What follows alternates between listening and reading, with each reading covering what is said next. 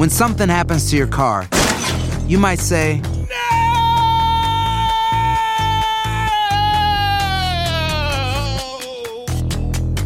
My car. but what you really need to say is something that can actually help. Like a good neighbor, State Farm is there. And just like that, State Farm is there to help you file your claim right on the State Farm mobile app. So just remember, like a good neighbor, State Farm is there. State Farm, Bloomington, Illinois.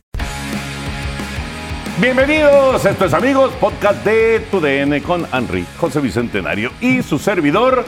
Eh, ¿Ya te acostumbraste a esta amplitud para el podcast, amigos? Fíjate que no, Toño, la verdad es que me siento como chichero en bandeja, la verdad. La verdad, o sea, una cosita pequeñita ahí, el, el closet del tercer piso, y de pronto nos traen al estudio. Ah, pero bueno, pues ahí vamos más o menos. Sí, sí, sí. Aguantando vara. ¿Cómo Sí. estás, Pepillo? Muy bien, mi querido Toño, Enricón. Aquí estamos con muchísimo gusto, de verdad, ubicándonos en esta amplitud bruta, ¿verdad? Entonces, pues ya, ya dejamos el, el lugarcito del tercer piso, pero aquí estamos muy a gusto. 238, Henry. 238, ese, eh, ese es el número eh, clave de la primera semana de temporada del béisbol de grandes ligas. Ese fue el, eh, eh, esa fue la duración en promedio de los juegos, los primeros, que fueron 50 juegos, los primeros 50 de campaña regular de las ligas mayores. ¿Cuánto le bajaron? Prácticamente media hora.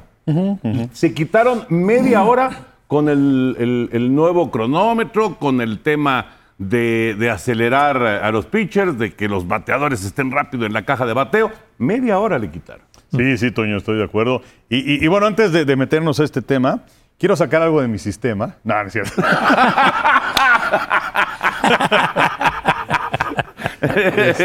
Una nueva participación futbolera de. Vámonos. Venga, al fin que se hizo viral. No, se hizo viral, fue un trancazo, Me- ahora me viene habló- la les- toma dos. Les decía a, los- a mis compañeros que este, me habla Tania, mi hija, y me dice, papá, eres tendencia, ¿qué hiciste? ¿En qué lío te metiste? Exacto, regularmente. No, no, no, mi comentario lo dejaré para cuando pierdan contra Estados Unidos. Pero, eh, ¿Cuál de los partidos? pues el más próximo, el 19 de Ah, abril. ok, ok. Pero, eh, además van a jugar donde se hizo el Super Bowl, ¿no? Ahí en Glendale. Ah, Exactamente, exacto. Pero no, eh, este, antes de meternos a esto, ese es nuestro podcast 200. Sí, señor. 200 podcasts, 200 capítulos. Wow. Así que bueno, muchísimas gracias a toda la gente por seguirnos, por escucharnos, desde que era eh, un podcast que hacemos ahí en el tercer piso, era audio nada más, Ajá. y eran 15, 20 minutos, dependiendo de cuánto hablara Pepe. Pero bueno, eran 15, 20 minutos más o No menos. podía faltar la revirada a primera base. Y, luego ya fue creciendo, creciendo, creciendo, y ya pues hasta una hora, y luego ya llegamos a YouTube. Y, este, y, y ya tendremos, como, como dicen en las series de Estados Unidos, un, un spin-off eh, que, que los invitamos, eh, eh, in- eh, estrenamos eh, eh, el viernes a través de De ViX. los creadores de, ¿no? De los creadores. bueno, no, fíjate que no es de los creadores, porque, o sea, esto es de... Bueno, pero nosotros sí estamos. Ah, bueno, eso sí. Pero- pues nosotros somos los que lo hacemos, ¿verdad? Sí, no, no, pero bueno, digamos que este es un producto de digital. ¿no? De, de- de- de- del señor Otero, de Chavita Sí, de todos ellos, ¿no? Es, es- es esto que están viendo a través de YouTube o están escuchando a través de las plataformas de audio. Y el próximo viernes, este viernes a las 7 de la noche en Zona 2DN en VIX, que es de, de Agrapa, que no hay que pagar para vernos. Exacto. Este, eh, iniciamos eh, Amigos, pero ya versión VIX. Amigos en VIX. Exactamente, que es un concepto, pues una, una variante con algunas otras secciones, pero bueno, si, si no se han hartado de nosotros, ahí vamos a estar. Sí, señor. Efectivamente. Eh, eh, hablando de hartarse, estuvimos en, ami- en- en, este, en Vecinos el domingo. Ah, sí, sí, es cierto, no, y gracias a Elías Olorio por la invitación. La, verdad que sí, la pasamos de maravilla, la verdad mostramos enormes cualidades histriónicas dignas de un Ariel, pero la verdad nos divertimos Y muchísimo. si no y- de un jabón Roma, una de esas, pero No, pero muchas gracias a Elías y, y a todo el elenco que nos trataron fantástico, la pasamos muy bien. Eh, muy divertido. Sí. Bueno, 2.38 te decía. retomando. Sí, y, y de hecho, o sea, eh, quizás sea lo más visible esta cuestión del, del- del cronómetro. ¿no? El año pasado eran 3 horas 10 mi- no, 3 horas 6 minutos en promedio por partido. eh, que también ayudó para que fuera un poquito más reducido el año anterior, pese a todo, el corredor en segunda en los partidos de extra innings, Correcto, ¿no? sí. Que se mantiene y que se va a eliminar, como también había sucedido anteriormente, para la postemporada. Pero eh, también hay que hablar acerca de los robos de bases, que es algo muy interesante, porque tomando 50 partidos contra 49 que eran este, este año de jueves, viernes, sábado, domingo, 49 contra 50 del año pasado, es más del doble de robos, 29 contra 70 los que se han presentado. El porcentaje de bateo también ha aumentado con esta cuestión de que se Como 15 eliminaron las formaciones especiales. Y el carreraje, pues ahí va más o menos parecido y, y el tiempo ha bajado. Entonces yo creo que Grandes Ligas ha cumplido con estas expectativas que se tenía Sí. de tener más gente en base, de que hubiera más movimiento. Antes era o poncho home run básicamente y, y ahora es algo muy distinto, ¿no? La verdad es que me gusta mucho. A mí también me gusta. No sé qué piensas tú, Pepillo. Bueno, lo, lo que pasa es de que ha, ha privado la, la celeridad en los juegos y eso era indispensable porque hemos llegado a tener juegos, transmisiones de partidos de nueve entradas y nos duraban más de cuatro horas. Sí, sí, y, sí. Y, y eran nueve entradas. Sí, de acuerdo. Entonces era, y el, el tanto cambio de pitcher. De por sí lo de los pitchers como que eh, mejoró en el sentido de que ya no hubiera un pitcher por bateador, que era algo muy acostumbrado, sobre todo por el señor Roberts, que tanto estimas.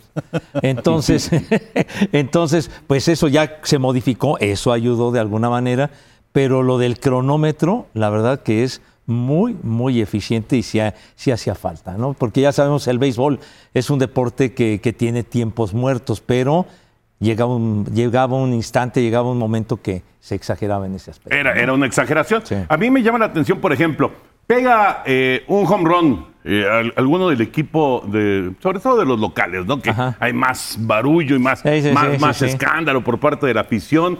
Viene un home run, eh, hacen eh, la- la- una, una repetición del home run y luego y el pitcher está lanzando. Ajá. E- Eso, eh, bueno, era impensable en, en- en- en- hasta el año pasado, ¿no?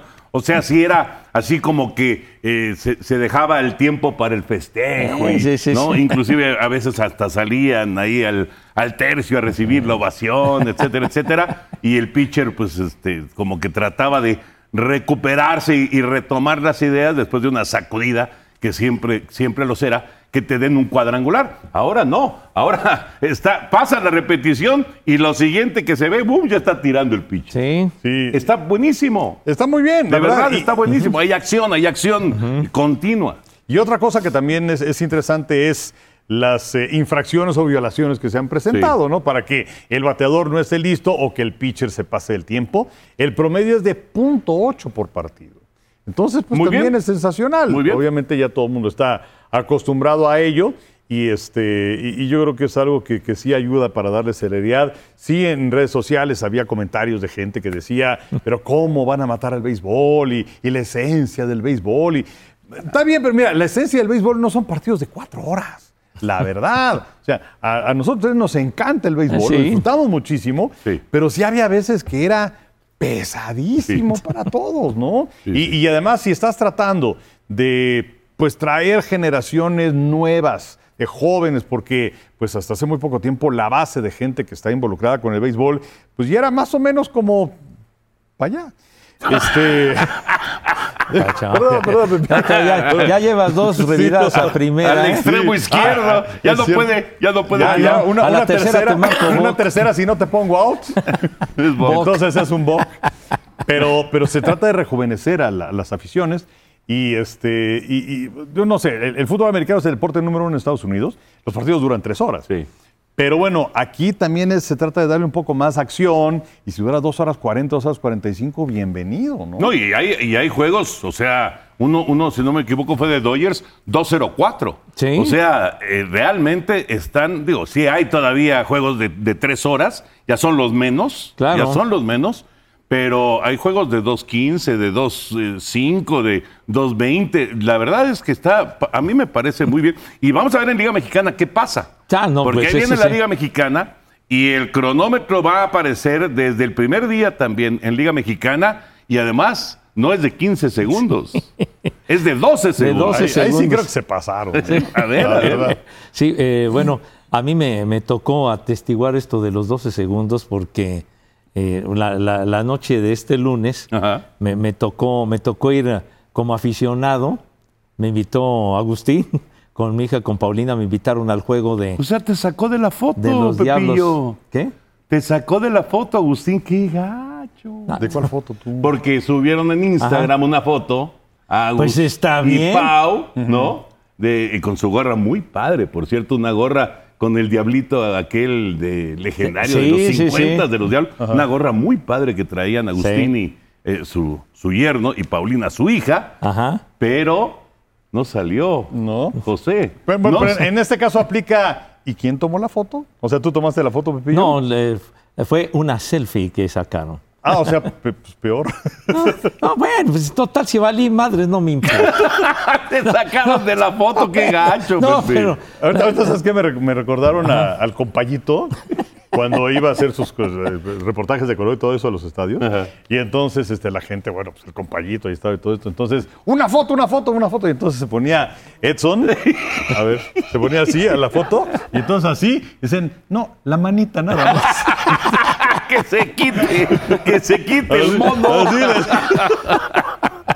Sí, no, qué O gacho. como cuando le decían a mi, a mi querido, inolvidable Rudito Rivera, al querido Arturo, que se, la gente pues, siempre lo, lo apreció mucho a Arturo, y se juntaban, a ver, una foto, señor Rivera, una foto, señor Rivera. No, no, no traigo fotos. no traigo. Oh, Hugo Sánchez era famoso también porque le decían, oh, una foto, una foto. Y entonces Hugo traía fotos impresas y firmadas y ya, ahí está. Pero, está la foto. pero La muy foto. valioso, eso de verdad que era muy Sí. valioso porque luego te la firmaba y pues ya tenés un recuerdo padrísimo Pues de Hugo, sí, ¿no? pero tú querías este, No, yo, sé, yo con sé. Ah, bueno, sí, sí, pero- está bien, pero eh, de todas maneras una foto firmada por Hugo. No, pues como no, pues no, no llegó a tocar en alguna ocasión de un programa que hicimos de aquellos con, con Lalo Treyes de, de De las Tox. especialidades deportivas Tox, Ajá. que fue Hugo Sánchez, pero eso fue, fue a, a principios de los años 90, Sí. finales de los Cuando 80. regresó a México. Cuando regresó a México, Sí, efectivamente. Pero bueno, total que, que fue un juego, de, le llaman... ¿Pero qué pasó con la foto? ¿Por qué no saliste? Pues porque no me sacaron, güey, pues ¿qué quieres? Me dijo, güey. O sea, Pues lo sí. mandaron al carajo. ¿qué Pues sí, pues porque no me Me pusieron. dijiste, güey. Pues es que se me salió. se me salió, perdón, perdón, mi Toño. Es, de- es de, es de cariño, no es ofensivo. No es ofensivo, pero bueno. No me sacaron en esa foto, pero bueno. Lo, lo- lo que me llamó la atención es un torneo interliga, Sí. que le llaman, que son varios equipos, Pericos de Puebla, etcétera, Guerreros de Oaxaca, me parece que Veracruz también.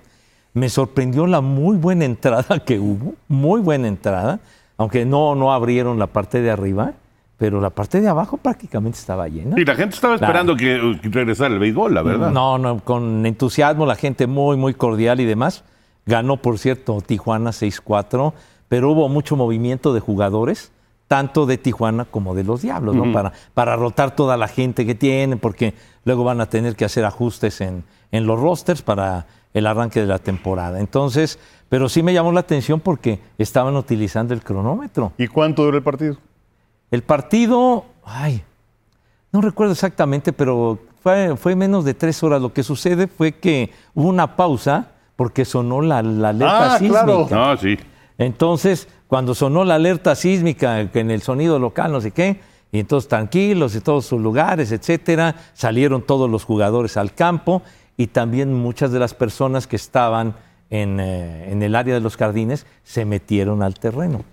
Entonces, todo con mucho orden, la verdad no hubo ningún problema, nada, pero sí eh, tienen un protocolo de una determinada cantidad de minutos, ya después de que pasa, afortunadamente que prácticamente no se sintió, y luego en lo que regresaban a la tribuna, etcétera, pues sí se perdió algo de tiempo, pero, pero la verdad fue el, el juego estuvo dinámico, estuvo padre. ¿Y, y los pitchers entraron a ritmo con los 12 segundos? Sí, ¿Sí? sí, sí, Bueno, cerró por los Diablos Fernando Rodney. Ajá, ahora, Rodney que a ahora los está Diablos, con sí. los Diablos. Ajá. Y sí, Ay, ay, ay. ay, manito. ¿no? Pero bueno, antes de que se liquidara el cronómetro, paz, paz, y los demás serpentineros igual. Sí. Entonces estuvo, estuvo bien, pero sí, con 12 segundos los aprietan fuerte. ¿eh? Sí, claro. Y también los bateadores, los bateadores para adentro de la Ajá. caja de bateos. Sí. O sea, no es solamente el pitcher, también Sí, es no, el no, no, bateador no, que to- se tiene que todo, meter. toda la escena. pero, pero pienso que ha sido una muy buena medida porque había que darle más, más dinamismo al béisbol, porque lo- los, pitchers en el montículo y luego los bateadores perdían mucho tiempo. Muchísimo. Y bajaban y el Muchísimo. saquito de la brea y se acomodaban y el bateador y esto y, Y acá. la guanteleta y el no sé Exacto, qué. sí. Y luego rascándole la tierrita. Sí, y como si fueran perros. ¿no? O sea, Entonces se tardaban una barbaridad. Así que con esto, pues creo que ha, ha- ha redundado en que, en que los juegos sean más dinámicos y eso, y eso está de maravilla. Ahora, cuando ganó Julio, eh, cuando ganó Julio en el partido, en el juego frente a Arizona, duró como dos horas cuarenta. Sí, dos horas cuarenta duró. 45, ¿no? Sí, sí, Estuvo sí. muy bien. Ahí tuve el gusto de tener a José Bicentenario en Así casa ese día. Sí, sí, la pasamos de maravilla. Y después el remate en tablas, cenamos bien rico. Bueno, eh, yo, creo, yo creo que es una gran decisión por parte de Grandes Ligas. Esperemos que, eh, que todo esto siga caminando bien. No, no se ve que vaya a haber algún retroceso ni, ni que vaya a, a echar eh, marcha atrás el, el béisbol de Grandes Ligas, ni tampoco de Liga Mexicana en este sentido. Vamos a ver, hablando de Liga Mexicana, eh, porque se van a mantener martes y miércoles los juegos de siete entradas. Ajá, sí. Vamos a ver si este es el último año de juegos de siete entradas. Dependerá mucho de cuánto le bajes a- a- al, al tiempo, ¿no? Porque imagínate, con el cronómetro y juegos de siete entradas, va a haber juegos de una hora cuarenta. sí, exactamente. Bueno, la lógica indicaría eso, ¿no? Sí, yo- creo que la, la medida sería esa, que regresaran a partidos de nueve innings. La cosa era que también estabas pues a mitad de semana como tal y pues sí, la gente salía del, del parque tardezón, porque pues sí, la verdad es que los partidos eran de tres horas y media, cuatro. Sí. Eh, no, no todos los equipos tienen una buena calidad de pitchers, es la verdad. Sí. Este, y, y ahora eh, con, con esta situación, pues yo creo que sí va a haber una mayor celeridad de partidos. Y yo estoy de acuerdo contigo, creo que van a ser de nueve, Yo creo que quizás sí. a partir del año que entra. El año que viene, sí. Por cierto, eh, eh, Henry, Liga Mexicana sí vamos a transmitir. A falta de pan. Este, sí, sí. eh, no, no, no, la verdad, con muchísimo gusto. La verdad, nos encanta. Este, pues eh, todos tuvimos nuestros inicios en, en Liga Mexicana. Sí, señor. ¿No? Así Haciendo es. radio. Sí. Y entonces nos da mucho gusto. son- es el tercer año que lo hacemos en, en TUDN. sí, ¿no? sí. Este, y eh, vamos a tener una buena cantidad de partidos. Ya les estaremos informando acerca de, de cómo está la cosa, independientemente de Grand Slam, que se mantiene, que pues eh, hay mucha gente que le divierte, ¿no? Es que viendo de acá para acá y de acá para acá y todo esto. Entonces, sí, es, es interesante. Entonces, eh, pues ya vamos a empezar pronto. A partir del 20 de marzo. 20, ¿no? 20 de marzo. De 20 abril. de marzo. De De- abril. Abril. De abril, claro. sí, sí, Tienes razón. 20 de marzo ya se pasó. 20 de abril, sí, que, que es que uno estaba acostumbrado a que la temporada arrancara en marzo, ¿no? Ah, sí, bueno. Sí, en- ahora sí que. En otras épocas. En otras épocas, en otros años, la Liga Mexicana arrancaba, ¿qué sería por ahí? Del 18, 19 de marzo. Sí. Más o menos en esas fechas. Inclusive en Semana. Santa, Sí. Sí. a ver, el- el- los me acuerdo los juegos en jueves 4 de la tarde, viernes 4 de la tarde, claro. sábado 4 de la tarde y domingo a las 12 del día. Y los entradones. Sí. Las mejores entradas, probablemente, bueno, después de, de playoff y demás, pero las mejores entradas de la campaña, ¿no? Sí, no, eh, definitivamente. y luego eh, habrían en, en varias ocasiones México Tigres y, y además eh, también se implementó de repente en algunas ocasiones en el juego inaugural, pues cuando trajeron al, al pollo de San Diego. Ah, bueno, claro, claro. Y Sí, claro, sí, eh, sí. Y, se acuerda pues, también de un, payaso, bueno, que, que no usaba maquillaje, pero era Max Patkin. Max, ca- claro. Legendario, sí, Sí, sí, sí, me acuerdo. sí, sí, sí. Es- Con, con- en un juego con Tigres que trajeron a Max Con la Patkin. gorra chueca, ¿verdad? Ajá, Sí, sí, Sí, sí, sí, sí, lo recuerdo. Oigan, César Salazar se convierte en un pelotero mexicano más en el béisbol de grandes ligas. 146 nacido en México.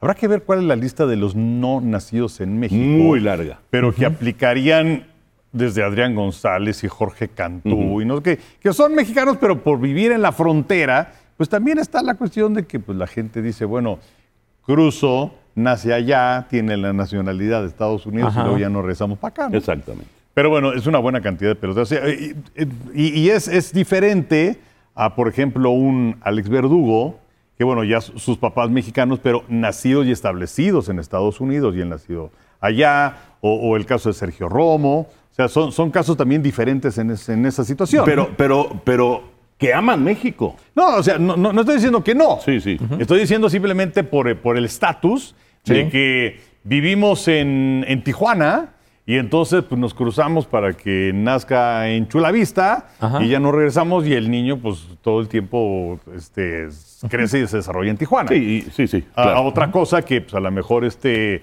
eh, creo que Alex Verdugo es de, de Arizona, me parece. Es de ¿no? Tucson. Él, nació en Tucson. en Exacto, Arizona, entonces sí. bueno, que ya la, la familia ya, digo, son mexicanos inclusive los papás, ¿no? Entonces sí. a través de ellos pueden adquirir la nacionalidad mexicana, pero son, son tres casos, ¿no? O sea, uno, nacidos en México, que juegan en grandes ligas. Correcto. Otros que, pues este es el caso de Voy Vengo, y otro es de papás mexicanos nacidos en Estados Unidos. ya establecidos en Estados Ajá. Unidos. Sí, sí, pero, sí. por ejemplo, por decirte, digo, no, ojalá que mi- alguno de mis nietos jugara béisbol, pero mis nietos nacieron en San Antonio y viven en San Antonio. Sí. Y ahí se van a quedar. Sí, Y, pero son mexicanos, ¿no? Pero no van a vivir en México. exactamente. Entonces es un poquito como Verdugo, Exacto. ¿no? Exacto. Sergio. Romo, ¿no? Como Sergio Romo, exactamente. Pero bueno, qué, qué- qué buena onda por este chavo que pues es catcher, juega primera base, juega el jardín, de- es de Hermosillo. eh, llegó a Estados Unidos en el 2016, una cosa así, para, para llegar a sucursales. Y pues hace el equipo de, de los Astros para esta temporada. y Qué equipo, el- además, ¿no? Sí, claro. Y el domingo entra como emergente por Martín Maldonado, el catcher titular.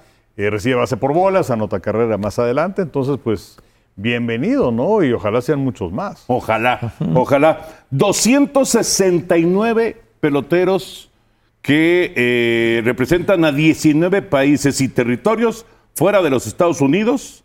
Esto lo anunció el béisbol de grandes ligas. Estuvieron en el roster activo arrancando la temporada. 269 en total. Obviamente, República Dominicana, el número uno.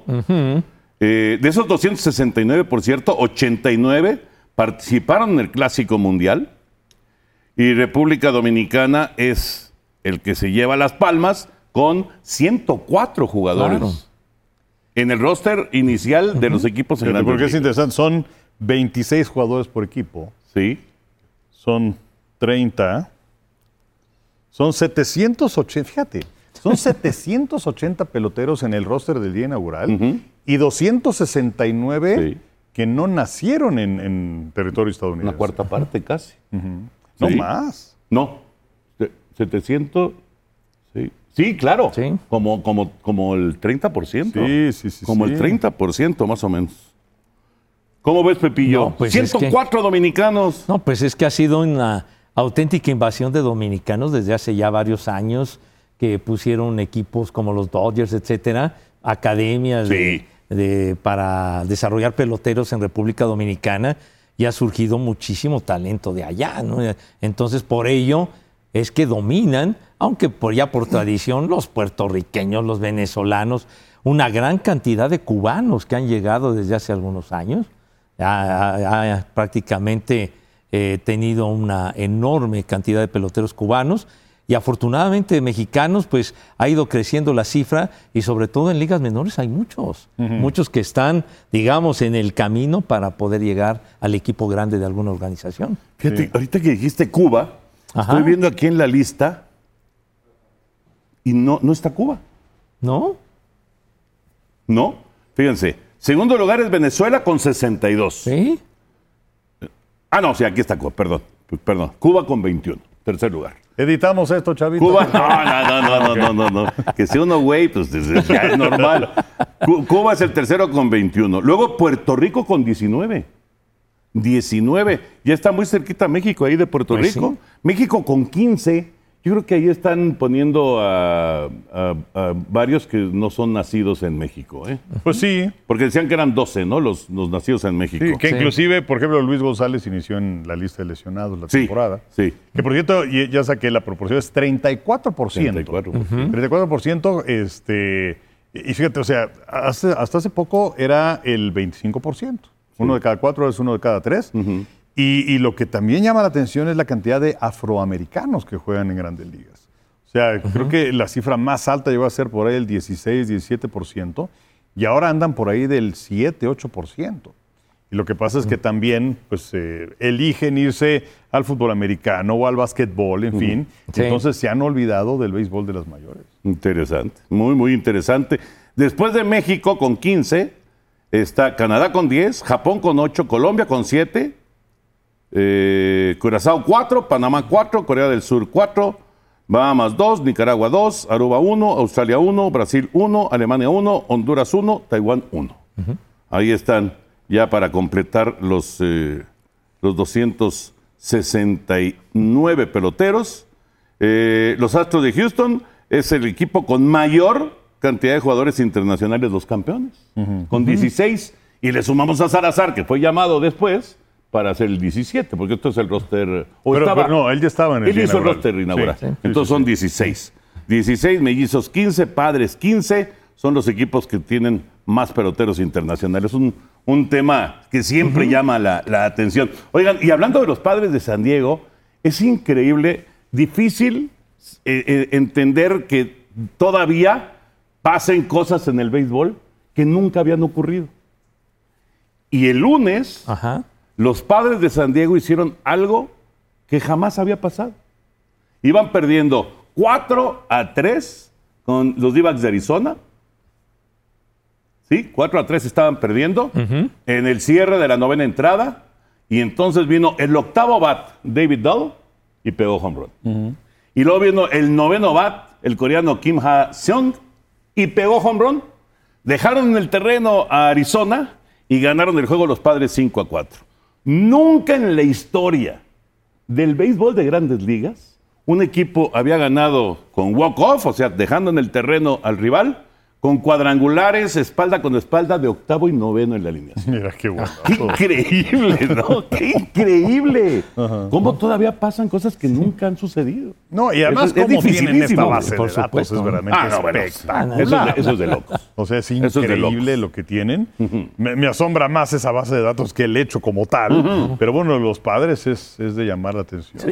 Es un equipo con colorido, divertido, que puede llegar lejos en la temporada. Vamos a ver, vamos a ver si, si son capaces de quitarse la sombra de los Dodgers de Los Ángeles, ¿no? Pues sí, ya la temporada anterior los, los padres de San Diego dejaron fuera a los Dodgers, después sucumbieron en, en la serie de campeonato frente a Filadelfia, que por cierto, en este día que estamos grabando martes, Filadelfia no ha ganado. ¿No ha ganado? Es el único equipo que no ha triunfado en grandes ¿El ligas. campeón de la Nacional? Sí, señor, y, y las rayas de Tampa van invictas, están Rayas jugando y re bien. Minnesota. Y los mellizos de Sí, Minnesota. de hecho, Tampa por primera vez en su historia arranque de 4-0. Sí, sí, sí.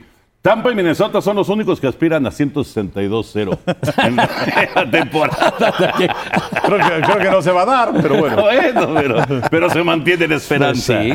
Oye, y el, y el Randy muy bien, Randy Arozarena bateando muy bien. Paredes ya pegó su primer jonrón. Sí. O sea que van bien las, las rayas en El que no se quedó en el roster inicial fue Aranda, ¿verdad? Jonathan Aranda no. No. No, lo bajaron. No, no, no. Pero es, es un muchacho que está ahí, en la antesala de quedarse también con, con Tampa Bay y fue otro de los que participó por México en el Clásico Mundial. ¿Algo más de béisbol? No. Oye, nada más agregar de lo de César Salazar que decía el Henry, pues uniéndose a Alex Treviño. Alex Treviño fue catcher de Houston. Sí. El- Bueno, el- Alex Treviño fue catcher de casi todos los no, de equipos de, todos. grandes ligas. Pues está bien, está bien. Pero, Pero, además Alex es cronista de los. Astros de Houston de, uf, De hace, no, mucho pues ahora- de hace muchos años. en las series mundiales recientes que han estado los Astros y que transmitíamos. Cuando ¿verdad? íbamos, ¿no? Cuando íbamos, ¿verdad? Del verbo ya no, pero Y no- nos lo encontrábamos siempre muy amable platicando, platicando Alex, que efectivamente jugó con muchos equipos, pero digamos ahora César Salazar se convierte en el segundo mexicano catcher de posición de Houston, Sí, junto señor. con Alex Treviño. Bueno, hasta ahí el béisbol de grandes ligas y vamos a abrir. ¡Ay, Chavita! ¡Se dignó Chavita Ah. venir! ¡Qué bueno que se dignó! ¿Qué? Esto ya lo. No, no, no, lo traje porque no dijiste que está, te quedaste está repitiendo, Pepe. ¡Qué pena! Si quieres en este mismo momento yo me largo. ¡No! ¿Pero por qué, Pepillo? Bueno, les quiero decir, la semana anterior, eh, tú querías que cuando traje el triviagol, dijiste a ver si lo traes la próxima Ah, semana. para seguir- para seguir jugando. Sí, picado, sí, eso sí. Bueno, entonces traje algo para diferenciar la semana anterior, Sí. para que conocieran cómo, cómo eran las, enci- las enciclopedias de antes y no la Wikipedia de ahora, ¿verdad? Sí, Entonces es otra cosa. Entonces decidí, como se quedó picado el señor de Valdés, me atreví a, No, padrísimo. a traerlo de nuevo, pero si no te gusten, ¿qué? llévatelo No, mejor. No, no, no, Sí, no, hombre, no ¿qué voy a estar No. sufriendo aquí que me estén incriminando los señores? No, no, no, al revés. Padrísimo, es muy divertido, pero, pero, sí tiraste la beba, ¿no? Señor de Valdés, quiero decirle cuántos programas hemos hecho Ajá. y cuántos baúles, cuántas cosas he mostrado. Pues mira, ¿Cuántas? van 200, como dijo Henry hace rato. Sí. Y habrá empezado como en 200. el 180, o sea, en el 20 más o menos el baúl, ¿no? Más o menos. ¿En el qué dijiste que empecé? ¿En el 20 más o menos? Pues más o menos. O, O sea, llevas como 180 veces de abrir el baúl. Cuando, estaba la, la pandemia en pleno en el 20, Sí. que lo hacíamos por Zoom. Ah, y hubo episodios especiales también. Ah, pues. Es cierto. ¿De qué? ¿De qué, ¿Qué- tú? de ah, de olímpicos? claro. Pues he bueno, presentado una bola de cosas, pero pues bueno. vamos pues a ya. empezar, vamos a empezar. Vamos a empezar. ¿A cuántos? Pues a cinco. A cinco. A cinco. Y empezamos con Henry. Además de gato, el otro apodo que adoptó Miguel Marín fue Superman. el Superman. Ah, mira. Sí, don Ángelo. Don Ángelo Fernández, el mejor narrador de fútbol de la historia. Ah, fantástico el querido Ángel. Veces en que Holanda, Pepillo, bueno, ahora Países Bajos, ha sido campeón de un mundial. Campeón de un mundial, pues ninguna ocasión. Pero bien, Sí, sí. estamos empatados, señoras y señores. La selección contra la que debutó México en el Mundial de Brasil 50. Fue Brasil, ¿no? Toma, ¿eh?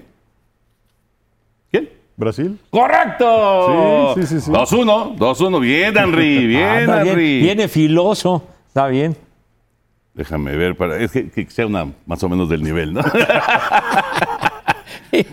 que sea del nivel para ¿Cómo no. se llamaba la mamá de Johan Carnal? Resultado del partido México-Bulgaria del Mundial México 86. ¿Te acuerdas? Ah, México Bulgaria. Bulgaria. Sí, sí, eh, sí, el, el- el gol de, De Negrete. de Negrete, que fue 2-1, ¿no? 2-0. Ah, 2-0. 2-0. Se queda en uno José Sí, Bicentenario. pues sí, ya. Henry. Estado natal de los seleccionados mexicanos Misael Espinosa, Ramón Ramírez y Marcelino Bernal para el Mundial Estados Unidos 94. Bueno, y ese era, o sea, no solamente para el Mundial, ese era su estado natal. Sí, se acabó el mundial y siguió siendo su estado natal, Sí. el cual no me acuerdo. ¿No te acuerdas? ¿No era, no era Nayarit? ¡Sí! ¡Correcto! Ah. El tercero de Henry. El que odia el fútbol. El tercero en la El, el que me frente. cagan gordo con sus cosas no quiere decir que los desconozca. El tercero en la frente de Pepillo. Director técnico de la selección mexicana en el Mundial de Argentina 1978. Ahí está, Señor Roca, José Don Antonio. José Antonio Roca. ¡Correcto! Sí, 3-2. Estamos 3 a 2. Esto se pone dramático. Ah, esto está muy difícil. No confías en nuestra sapiencia. No, pero estaba difícil. Ah, esta está buena. Autor del segundo gol de México con el que logró empatar a Bélgica en Francia 98. Está Eh, buena, ¿eh? Sí. Sí, está buena esta. A ver, otra vez, otra vez. El gol Ajá. con el que México empató, es el segundo, Sí. a Bélgica en, en- en el Mundial de Francia 98. Fue. Es que no me acuerdo si fue. ¿Fue Luis Hernández? No. ¿Cuauhtémoc? Wow. Sí, fue Cuauhtémoc. bueno, 3-2, 3 a 2. Fue el Cuau que fue el centro aquel de Ramón que se aventó Ajá, así, sí, ¿te que le pega así, digamos que sí. Con la parte externa, diría Pepillo. Eh, puta. Año en que debutó como director técnico Hugo Sánchez. Ay. No, híjole. La verdad yo no sabía. No, no. No, digo, sería, sería nada más eh, lanzar un. Bueno, lánzalo. A Pero ver, ¿qué- qué pégale sería? ahí. Ay, ay, ay. Pues, ¿qué sería como en el. ¿Qué? 98, 99. ¡Ay! Se quedó cerquitita, pero. 2000. Ah, 2000. Seguimos 3 a 2. No, está muy complicado. Eh, está muy difícil. Eh, mm, número de veces en las que México ha sido finalista en Copas América. fueron dos veces. ¡Correcto! Muy bien. 4-2. Muy bien. 4-2. Está a uno de la gloria. Ah, está muy difícil. Me acordé del fantasma de Matehuala. Saludos a mi tocayo. Fue la primera Copa América que fue México, ¿no? Aquel, aquel juego, ¿no? Sí. Que cuando llegan a la, después a la final contra, contra Argentina. Ah. Marcador. Ah, caray. Puta. Marcador en la final del Mundial Juvenil Túnez 77 contra la Unión Soviética en tiempo regular. Fue el de los penales, que llegó Ah. México a la final Que- que se- en que ganó. penales, ¿te acuerdas? Contra la Unión Soviética. Sí. La entonces Unión Soviética. Y José Bicentenario, obviamente es un empate, ¿no? Sí, sí, sí, que no, no fue 3 a 3. 2 a 2, Pepillo. 2 a ¡Ay! 2. ¡Cerca la bala! Estuviste cerca, Pepillo. Pues sí, cerca. cerca. Henry, por la victoria. Fue capitán de la selección mexicana en el Mundial de Estados Unidos 94. Estados Unidos 94. Ah, que no sé si haya sido capitán. ¿Quién? ¿García Aspe? ¡No! Sigue con vida, José. ¿Quién fue? Nacho Ambriz. Nacho Ambriz. Bueno, esto a lo mejor sí por tu Ajá. dilatada experiencia. Por no decir que estás viejo. Qué bonito, qué- me, me- me encanta la, la manera de expresarse el señor de Valdés. Sí. Ah, dúo de directores técnicos de la selección mexicana en Suecia 58. Ay, este. ¿Tú te Eso- acuerdas de que fueron dos no. técnicos? Yo tampoco. Que estaba, estaba don Nacho, ¿no? Sí, sí, don Nacho. Nacho Treyes y quién sería. Oye.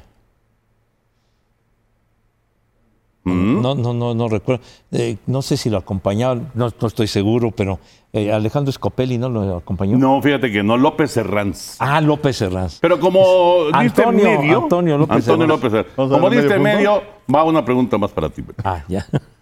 De 16 equipos. No, está muy cañón. Eh, ah, está muy fácil.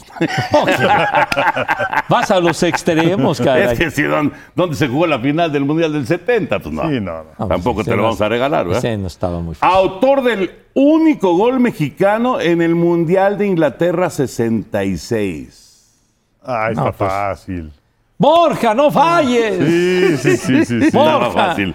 La tercera de Pepillo, correcto. Henry, por la victoria. Sí. Uy, está facilísima. ¿Ya? ¿Acabamos? Ah, ¿Sí? Pues ya, yo Ya. creo que esa fue muy larga. Apodo del portero titular mexicano en el Mundial de México 1970, Ignacio Calderón. Ah, pues es que bueno, de, de mala onda le decían Nacho Coladerón, pero, digo, mala onda, pero era el cuate Calderón. ¡Correcto! Ah, muchas gracias, muchas gracias. José Bicentenario ha caído, ha mordido el polvo. Ha caído a la Liga de Expansión. Henry es el ganador. me van a dar chamba en el Atlante, eso sí estoy seguro. Me dieron barranca, pero bueno. El otro día conviví un muy buen rato con Emilio Escalante. Qué tipazo, ¿eh? Ah, es un tipazo. Sí, sí, sí, de esos, de esos mecenas del Sí. fútbol. Sí. Y que a cómo les hacen chingaderas, pero bueno. Es Pero- un tipazo, la verdad. Pues un sí, tipazo. oye. Acaba, acaba de, de- de estar ahí en casa para lo de las entrevistas estas de Sí, YouTube. sí, sí, sí. Y la verdad es que es un Sí, tipazo. ya, tipazo. ya, ya nos tocó atestiguarlo cuando, cuando estuvimos el, el año pasado que le hicieron un homenaje a mi querido Rudo allá en el Estadio Azulgrana. ¿Te acuerdas que fuimos? Y la verdad fue, fue muy, muy emotivo ese, ese momento y, y Emilio nos trató de, de maravilla. Bueno, el Atlante que ya, ya fue campeón debería de estar en la primera división, pero con esa vacilada del cuaderno de cargos y que, si- y que si no sé cuánto, que si el estadio, todas esas vaciladas. No, ahora son cuatro certificados los que tiene que Cuatro certificados. Oye, hay equipos en Europa que juegan en primera división, equipos en España, etcétera, que se la rajan en serio en la segunda división, logran su boleto y tienen un parquecito de cuatro mil o cinco mil espectadores y ahí juega el Real Madrid y juega el Barcelona y van todos y no la hacen de todos, que necesitan un estadiazo gigante. Bueno, el estadio no es el tema, ¿eh? Entonces, El estadio no es el tema, el, eh, es, digamos... pero sí es parte todo. del tema. No, no, ya no. no, ya, no. No, el estadio Entonces, ya ¿qué es lo que quieren? Pues eh, eh, necesitas equipo femenil, necesitas toda la estructura de fuerzas básicas, necesitas un lugar para entrenar, etcétera, etcétera. O sea, no, no, tienes razón. Yo no, no creas que. Oye, pues entonces, no ¿para qué que se la soy- decir, en una liga de expansión? ¿Qué, qué aliciente van a tener si son los Ninguno campeones? porque no puede subir. Sí, ¿Y la afición dónde queda? no, Les vale madre. acuerdo. Yo estoy de- espero que algún día. un- Les algún vale día ma- les vale madre, algún día próximamente esto cambie, pero bueno, así está, así está el asunto al momento. Abrazo para Emilio Escalante. Sí, señor. Henry, ¿qué onda con Rogers? ¿Qué onda con Lamar? Lo último en esta semanita. Nada, ¿verdad? Nada. Nada. Igual que la semana pasada. es increíble. Eh, bueno, ya también está ya muy próximo el, el draft, que va a ser a fin de mes en Kansas City. Entonces, eh, pues eh, quizás están viendo cómo está la situación para lo de las elecciones colegiales. Es lo, lo importante con los empagadores de Green Bay eh, sobre la compensación que les van a dar los Jets de Nueva York. Y pues eh, es cierto, o sea, Aaron Rodgers podría valer una selección de primera ronda, pero ya también anda en los 40 años y eh, muy buenas campañas regulares, es una realidad, pero solamente un título en el Super Bowl. No le ha ido bien en la postemporada de Aaron Rodgers. Y por otro lado, ¿cuál va a ser el compromiso que va a tener con el equipo de los Jets? Entonces, eh, por eso es que están condicionando a que venga una segunda selección del draft, pero a la conclusión de la campaña del, 20 del 24, ¿no? Para, para, este, para, para el draft del 25. Porque a Roger le quedan dos años de contrato, entonces, bueno, que cumpla con el, 90 con el 2023 y con el 2024. Porque no sabes, a lo mejor das en este momento dos selecciones colegiales y Rogers te sale después de, de- de esta temporada. No, pues ya me quiero ir. Oye, espérame tantito, ¿no? O sea, te di, es una selección Y, de... y- y regalaste una selección colegial. Exactamente, ¿no? Y lo de, lo de Lamar Jackson, pues también hay, hay mucho silencio, pero también va avanzando el tiempo. ¿Y cuál sería el plan B para los eh, Cuervos de Baltimore de tener un mariscal de campo? Pues ya no hay plan B, a menos de que fuera un coreback novato o Teddy Bridgewater. Pues mejor te quedas con Tyler Huntley, ¿no? Que También. que se haya estado ahí, ya conoce Sí, el sistema, en fin. Entonces, pues básicamente no ha habido nada. Nada. Nada. Y, y tiene que salir esto, como dice Enrique, antes del draft. Pues sí. Porque si no, ¿con qué vas a pagar? No, claro, y bueno, en el caso de Lamar Jackson, él también puede decir, ¿saben qué? Pues ya no juego. No juego este año. No, y sobre todo, ¿qué, qué, También. qué puedes escoger en el draft, no? Por las circunstancias que, cómo, cómo vas a armar, o si ya no quieres seguir, te vas por un mariscal de campo, quién sabe.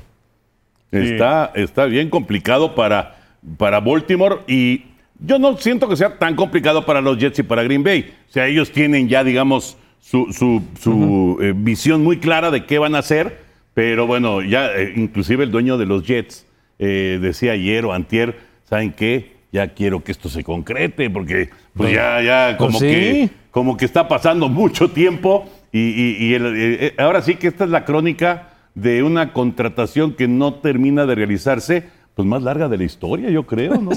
Sí, ahora que ¿Cuánto ha dices, pasado? Ah, ¿Sí? ahora que dices de- del dueño de los Jets es Woody Johnson, que es el heredero de Johnson Johnson. Ah, ¿de veras? Sí, sí, Ah, sí, ¿tú crees que tenga lana? No, hombre. No, pues el problema no es económico. no, pues imagínate. Sí, Oigan, la primera selección colegial la tiene Carolina y va a ser un coreback. sí. El- la última noticia es que CJ Stroud de Ohio State es el que ha tomado la delantera para ser firmado por las Panteras de Carolina.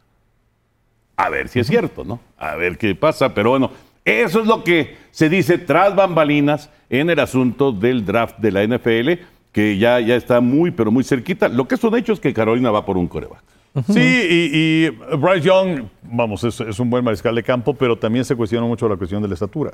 Y también eh, han sacado el, el dato de que Frank Reich, el nuevo entrenador jefe de las Panteras de Carolina, nunca ha tenido un coreback de una estatura inferior a 1,88. Entonces, eh, pues eh, también por ahí descartan a, Bryce Young. Eh, fueron a, a ver a eh, C. Stroud, las Panteras de Carolina. Allí estuvo el dueño del equipo. eh, que, que luego como que no sabes si el dueño está bien como apoyo o nomás estorba, la verdad. Este, porque regularmente, regularmente pues son señores con una gran capacidad para los negocios. Ya quisiera uno tener la décima parte de ese talento y capacidad para hacer negocios.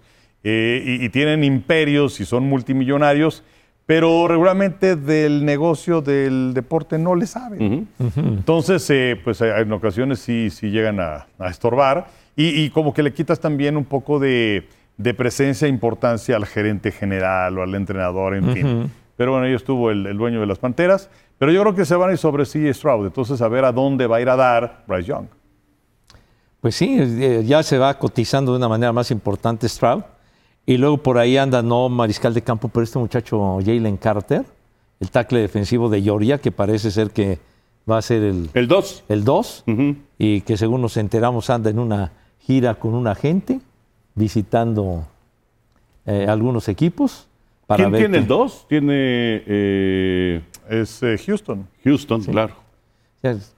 Bueno, eh, Chi- Chicago iba a, a, este, a tener la, la primera selección que hizo. Sí, hizo el cambio con Carolina, El claro. movimiento Chicago. Sí. Pero, pero pues bueno, ese, ese Jalen Carter está proyectado a ser un- una, una gran figura. Oye, por cierto, de, de- ya de, de un mariscal de campo de soporte para tus Raiders, Brian Hoyer, ¿lo firmaron ya?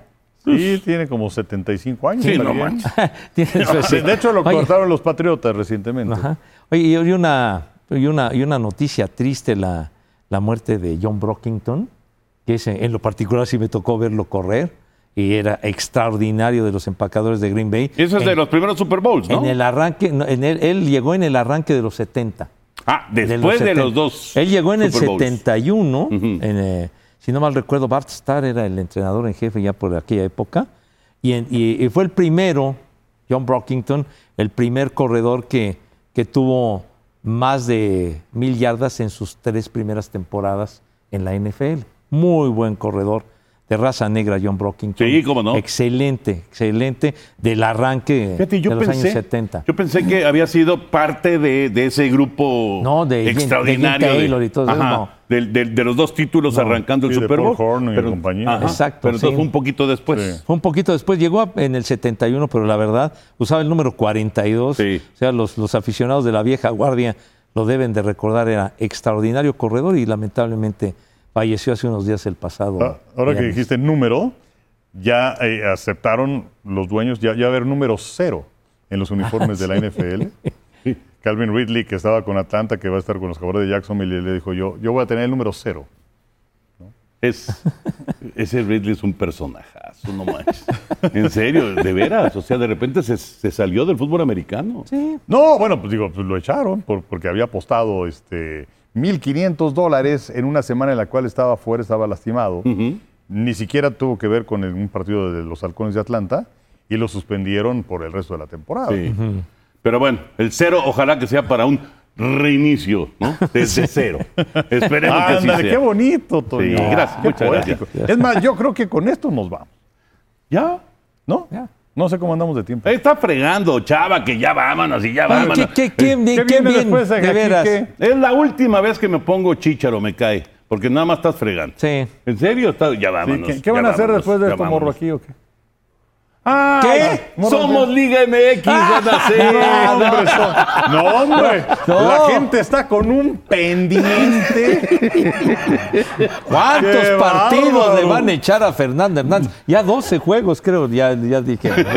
Sí, y al de- de Hombre. León dos partidos y a los técnicos dos.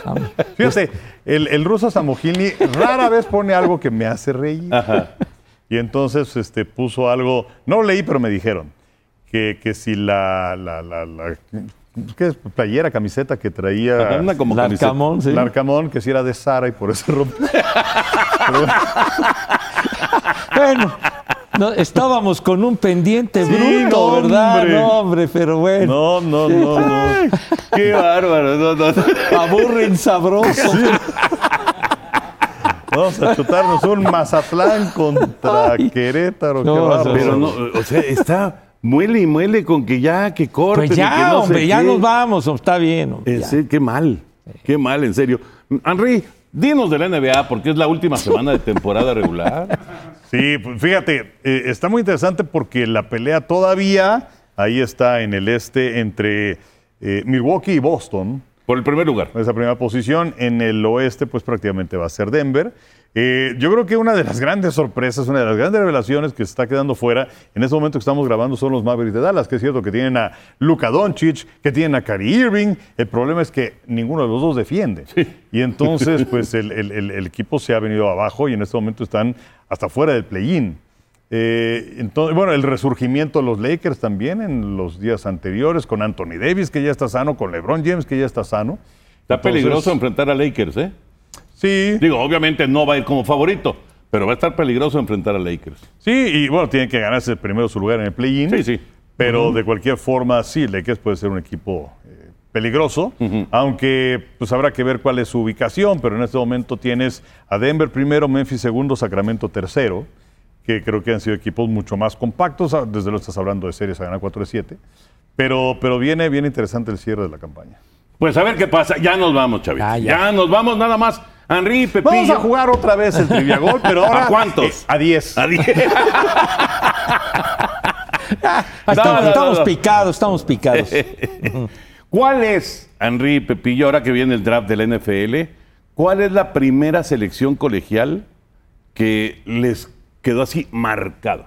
Marcado de, ya sea como chavitos antes de dedicarse a esto o ya trabajando. ¿Por qué eh, ese nombre del jugador X, el que sea, que fue primera selección colegial? ¿Cuál es y por qué? Pues en mi caso no es por nada bueno y es Jamarcus Russell del coreback de, no. de los Raiders, que fue un petardazo. No, no, no, no, Es no. la primera selección que más recuerdo de- del draft. No sé por qué, pero bueno. ¿Sabes qué? Ese, bueno, ahí, ahí empezó una racha de Raiders de escoger pésimo en el draft. Pésimo. Y, y pierdes la primera selección de todo el reclutamiento con un cuate que fue una farsa. Sí. Y, que, y que terminó de receptor abierto, ¿eh? Ajá, sí, ya de, ¿dónde lo abierto. metemos? Pues a ver. Sí. ¿Tú, Pepillo? No, pues yo luego, luego recordé cuando seleccionaron a John Elway. Yo también. A John Elway, Yo también. que llegaba de la Universidad de Stanford y seleccionado por los Potros de Baltimore. ¿Y qué pasó? Lo cambiaron a los Broncos, ¿no? Pero- Porque, porque les dijo, Sí. Voy a, si no, me voy a jugar base. me voy con los Yankees de Nueva Sí, York. que lo que pasa es que él ya, él ya había estado una pretemporada Sí, con sí, los sí. Yankees de Sí, Nueva York sí. y pintaba, digo, tenía facultades. Quién sabe qué hubiera pasado con Sí, él. claro. Pero tenía facultades. Sí. Este, otro que también negoció fue Eli Manning, que fue Ajá. seleccionado por los cargadores de San Diego. Exacto. Y entonces dijo, yo ni más paloma con estos. No llego con ustedes. No llego con ustedes y entonces lo negociaron a los gigantes y llega Philip Rivers a los cargadores. Ujú. Exactamente. Sí, sí, pero sí, fue, llamó la atención Jack Elway, el papá era entrenador en jefe, el papá de John Elway, Era de, de colegial, ¿no? de colegial era, Sí. era entrenador, era entrenador en jefe. Y bueno, y también me acordé, ahora que dijiste Russell, me acordé de, espérame, hombre, no me estés molestando. Qué bueno que, que yo no traigo chícharo, yo no oigo nada, man. No, aquel, el Team Couch, aquel de, de Cleveland, pues sí estás otra, farsa. Team Couch. Cuando regresaron los Browns de Cleveland Sí. en el 99. Pero bueno, total, hombre, el siguiente programa le, le reduces el tiempo. Exacto, que duren menos, diga muy X y ya. Sí, Ya nos bueno, vamos. Ya. Ya nos vamos, Henry. Siempre un placer. Igualmente. José Bicentenario, Un gracias. gustazo. Gracias por acompañarnos. Esto fue Amigos Podcast de TUDN y nos saludamos la próxima semana.